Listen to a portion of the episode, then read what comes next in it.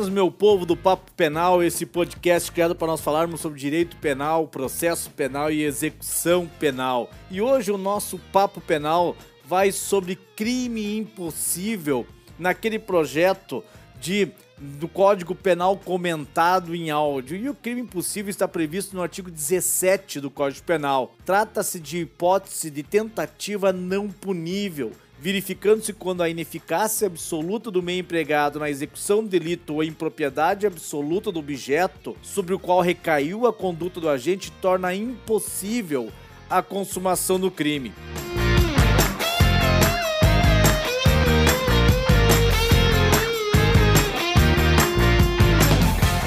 O crime impossível guarda estreita relação com a tentativa, mas com ela não se confunde. Na tentativa, o agente deseja a consumação do delito, mas não consegue por circunstâncias alheias à sua vontade. Ou seja, a consumação ela é possível, só que não é alcançada. No crime impossível, o agente também deseja a consumação do delito, mas não consegue porque empregou um meio absolutamente ineficaz durante a execução do delito ou atacou o objeto absolutamente impróprio. A consumação, portanto, ela é desejada pelo agente, mas impossível de ser alcançada pela ineficácia absoluta do meio ou impropriedade absoluta do objeto. É por isso que a doutrina costuma denominar o crime impossível também como tentativa inadequada, tentativa inidônea ou tentativa impossível, tentativa irreal ou tentativa supersticiosa. Embora o artigo 17 do Código Penal contenha a expressão não se pune a tentativa, o que poderia revelar eventual causa de isenção da pena, o crime impossível, na verdade, tem natureza jurídica de excludente de, da tipicidade, uma causa excludente da tipicidade. Então, conforme já referido, os elementos do fato típico são a conduta, o resultado, o nexo de causalidade e a própria tipicidade. Se em face da ineficácia absoluta do meio ou impropriedade absoluta do objeto for impossível alcançar a consumação, não há qualquer possibilidade da presença de um elemento do fato típico, qual seja o resultado.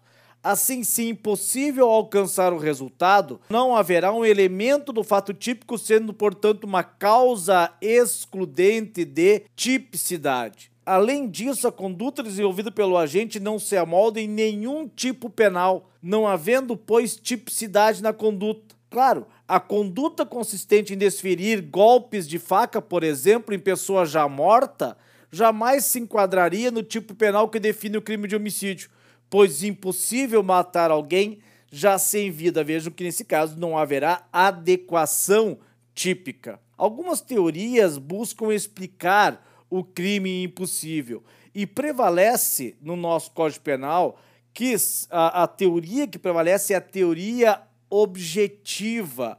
E para essa teoria objetiva, a responsabilização criminal de alguém pela prática de determinada conduta pressupõe a presença de elementos objetivos e subjetivos.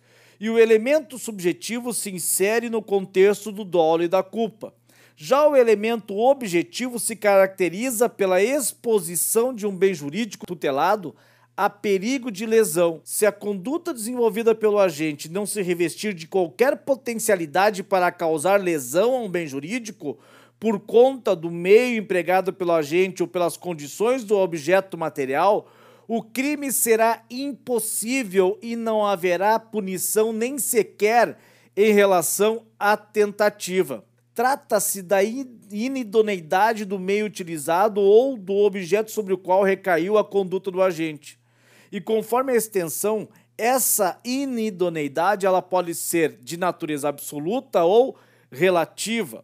E a inidoneidade absoluta é aquela em que o agente jamais atingirá a consumação do delito na inidoneidade relativa há a possibilidade de consumação de delito que não ocorreu por circunstâncias alheias à sua vontade.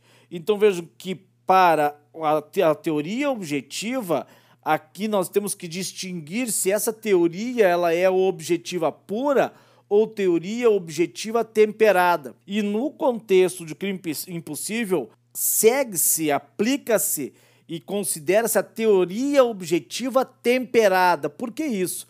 Porque para a teoria objetiva pura, somente será possível a punição do agente quando sua conduta for capaz de produzir lesão a um bem jurídico. Se por qualquer razão não se revestir de idoneidade para produzir um resultado, a conduta do agente não será punido independentemente do grau de inidoneidade da ação. Assim, inexistindo perigo ou lesão ao bem jurídico, independentemente se a inidoneidade do meio ou do objeto for relativa ou absoluta, não haverá conduta punível nem mesmo na modalidade tentada.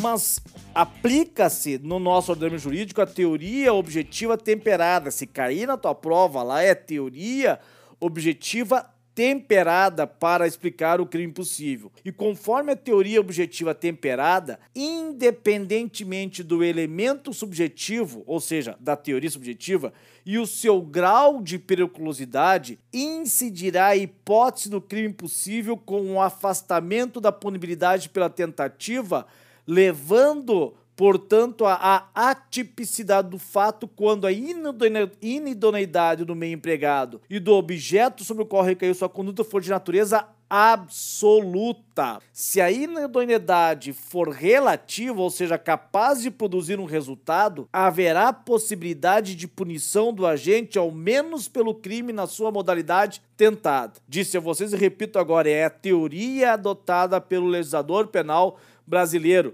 aplica-se a teoria objetiva temperada. Então, assim, se o agente, fazendo uso de uma arma defeituosa, incapaz de efetuar qualquer disparo, vai ao encalço da vítima com a intenção de matá-la, revelando toda a sua periculosidade, ele ainda assim não será punido nem na modalidade tentada pois sua conduta não representa nenhum risco objetivo de lesão ao bem jurídico ante a ineficácia absoluta do meio empregado. Trata-se de crime impossível, sendo irrelevante diante da inodoneidade absoluto no meio a intenção do agente e o perigo evidenciado em seu comportamento. Ou seja, não importa se o sujeito ele efetivamente deseje, ele tenha intenção em relação ao resultado. Se, analisando-se por um critério objetivo, o resultado jamais será consumado, jamais será atingido pela ineficácia absoluta do meio ou pela impropriedade absoluta do objeto,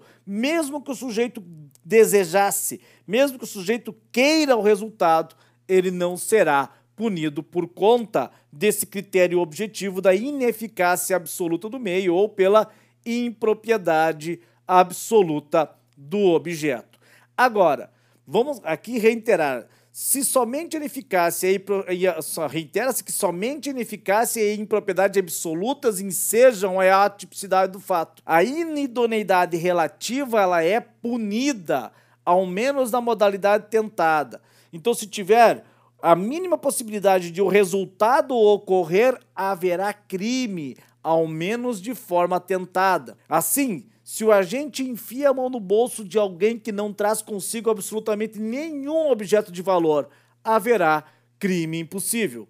Agora, se o agente coloca a mão no bolso esquerdo da calça da vítima e a carteira contendo dinheiro se encontra no bolso do lado direito, surge uma impossibilidade meramente ocasional, relativa, devendo o autor responder por tentativa, já que seria possível a consumação do delito que não ocorreu por circunstâncias alheias à vontade do agente.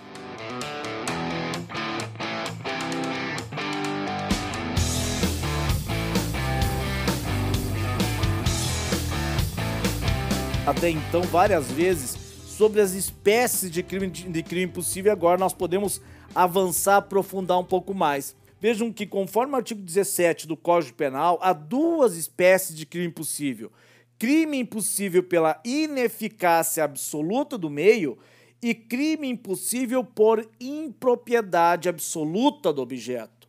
E o crime impossível por ineficácia absoluta do meio é guarda-relação com o meio de execução ou instrumento utilizado pelo agente que, por sua natureza, será incapaz de produzir qualquer resultado, ou seja, jamais alcançará a consumação do delito.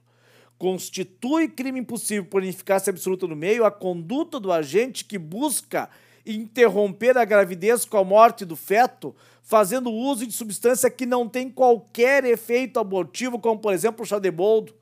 Da mesma forma, trata-se de crime impossível a conduta do agente que, penalmente imputável, pretendendo matar seu desafeto, aponta em sua direção uma arma de fogo e aperta o gatilho por diversas vezes, não ocorrendo nenhum disparo em razão do defeito estrutural da arma, que de forma absoluta impede o seu funcionamento.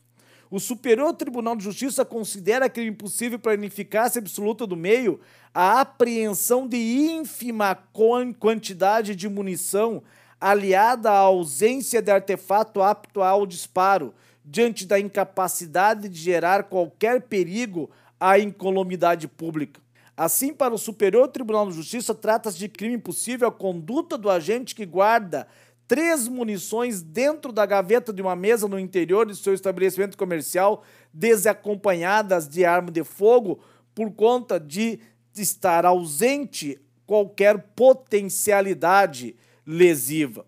Também constitui crime impossível por ineficácia absoluta no meio o uso de documento grosseiramente, grosseiramente falsificado como forma de obtenção de vantagem indevida em prejuízo alheio, sobre, sobretudo quando imediatamente constatado pela vítima. O crime impossível se caracteriza quando ocorrer a ineficácia absoluta do meio.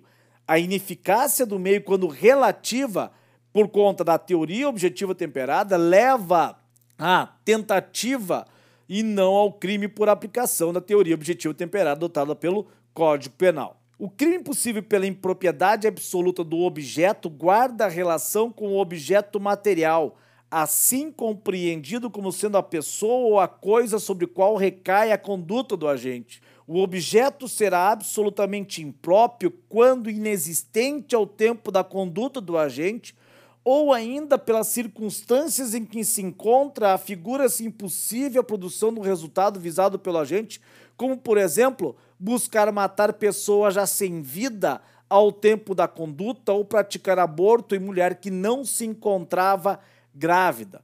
Vamos imaginar a conduta do agente que, pretendendo matar seu desafeto, desferiu vários disparos de arma de fogo contra o seu corpo, verificando-se após que, ao tempo dos disparos, a vítima já se encontrava morta por um outro motivo. Evidente que, nesse caso, a impropriedade absoluta do objeto, diante da impossibilidade de ceifar a vida de pessoa que já estava morta. Caracteriza crime impossível pela impropriedade absoluta do objeto a conduta da mulher que ingere substância abortiva, verificando-se que jamais estivera grávida. Trata-se de fato atípico, pois não há objeto material a ser atingido, não há feto, não há vida intrauterina, não sendo possível punir a mulher nem mesmo a título de tentativa de aborto. Também aqui nós temos que fazer uma distinção, por conta até mesmo da discussão doutrinária que existia, do furto sob vigilância e o crime impossível. O crime de furto se consuma, se, consuma com a inversão da posse, ainda que por breves momentos não sendo exigida posse mansa, pacífica e desvigiada. Trata-se da teoria da adoção da teoria da Amócio.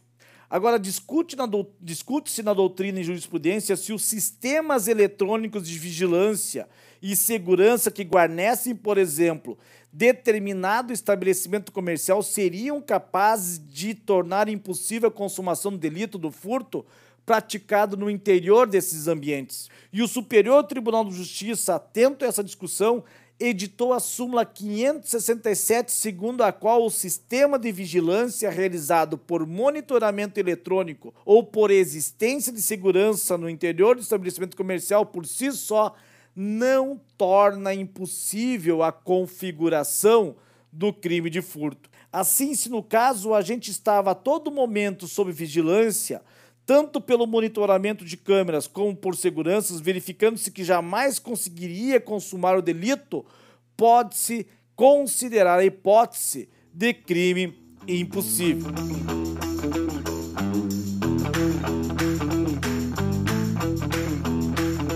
É bom reiterar aqui que a existência do sistema de monitoramento eletrônico ou a observação do agente por funcionários do estabelecimento comercial não enseja por si só o automático reconhecimento da existência do crime possível.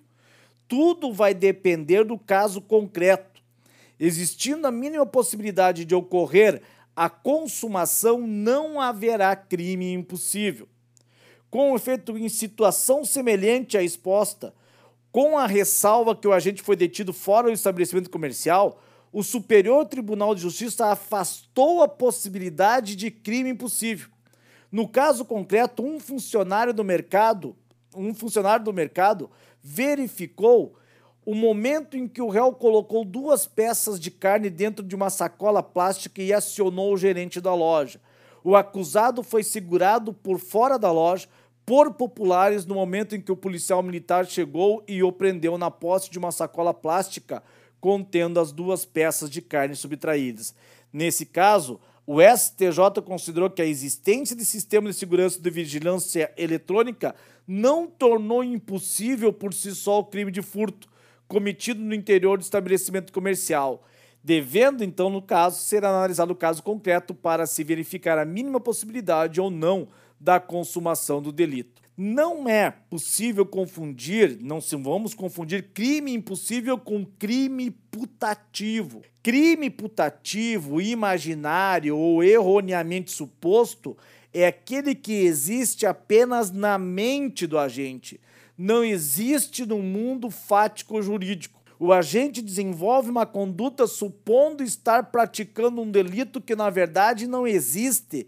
Ele é imaginário, uma vez que não se enquadra em nenhum tipo penal. E tanto no crime possível quanto no crime putativo não haverá conduta passível de punição. No crime possível, a gente pretende praticar um delito, mas por ineficácia absoluta do meio ou impropriedade absoluta do objeto, será impossível alcançar a consumação. O erro, portanto, está na idoneidade do meio empregado ou do objeto material sobre o qual recai a sua conduta. Supôs o agente ser idôneo quando, na verdade, o meio era absolutamente ineficaz ou o objeto era absolutamente impróprio para a consumação. Já no crime putativo, o agente desenvolve uma conduta pretendendo praticar um crime mas que na verdade constituem um indiferente penal. O erro recai sobre a presença dos elementos do tipo crime putativo por erro de tipo, ou sobre a ilicitude da conduta crime putativo por erro de proibição, ou ainda por ter sido o agente provocado a dar início à execução do delito ao mesmo tempo em que providências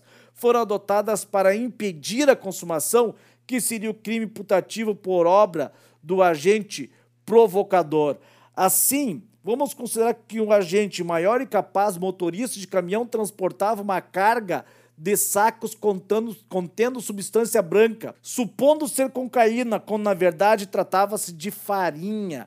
Nota-se que o agente supõe estar praticando crime de tráfico de drogas, quando na verdade trata-se de um indiferente penal por ausência de um elemento do crime, qual seja, transportar droga. Ele, tava, ele supunha que estava tra transportando droga e estava imaginando que estava praticando crime de tráfico, quando na verdade não praticou crime nenhum, porque na verdade aquela substância era que era farinha.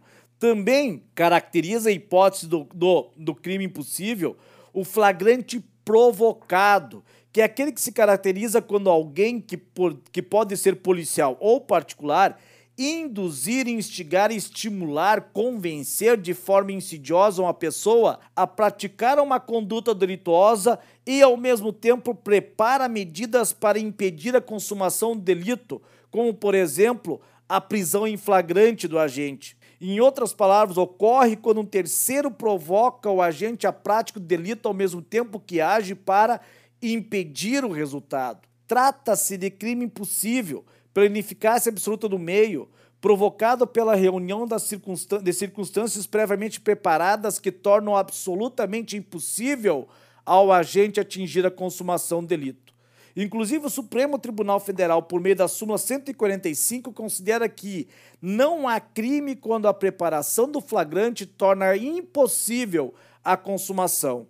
Embora a súmula faça referência à preparação pela polícia, também deve ser considerada a provocação também por iniciativa de um particular.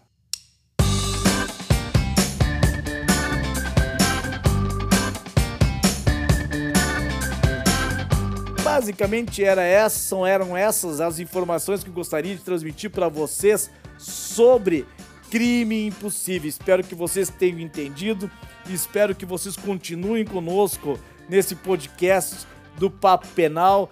Sigam, nos sigam nas nossas redes sociais, arroba Nidal no Instagram, nosso também canal do YouTube Professor Nidal Arma. Será um prazer também tê-los naquelas, naquelas outras redes, nessas outros mecanismos de transmissão de conteúdo que nós estamos toda hora, toda hora a, a, a alimentando. Foi um prazer ter estado com vocês. Um beijo carinhoso e respeitoso para as meninas e um abraço missioneiro bem, bem de longe para os meninos. Beijos, tchau, até o próximo podcast.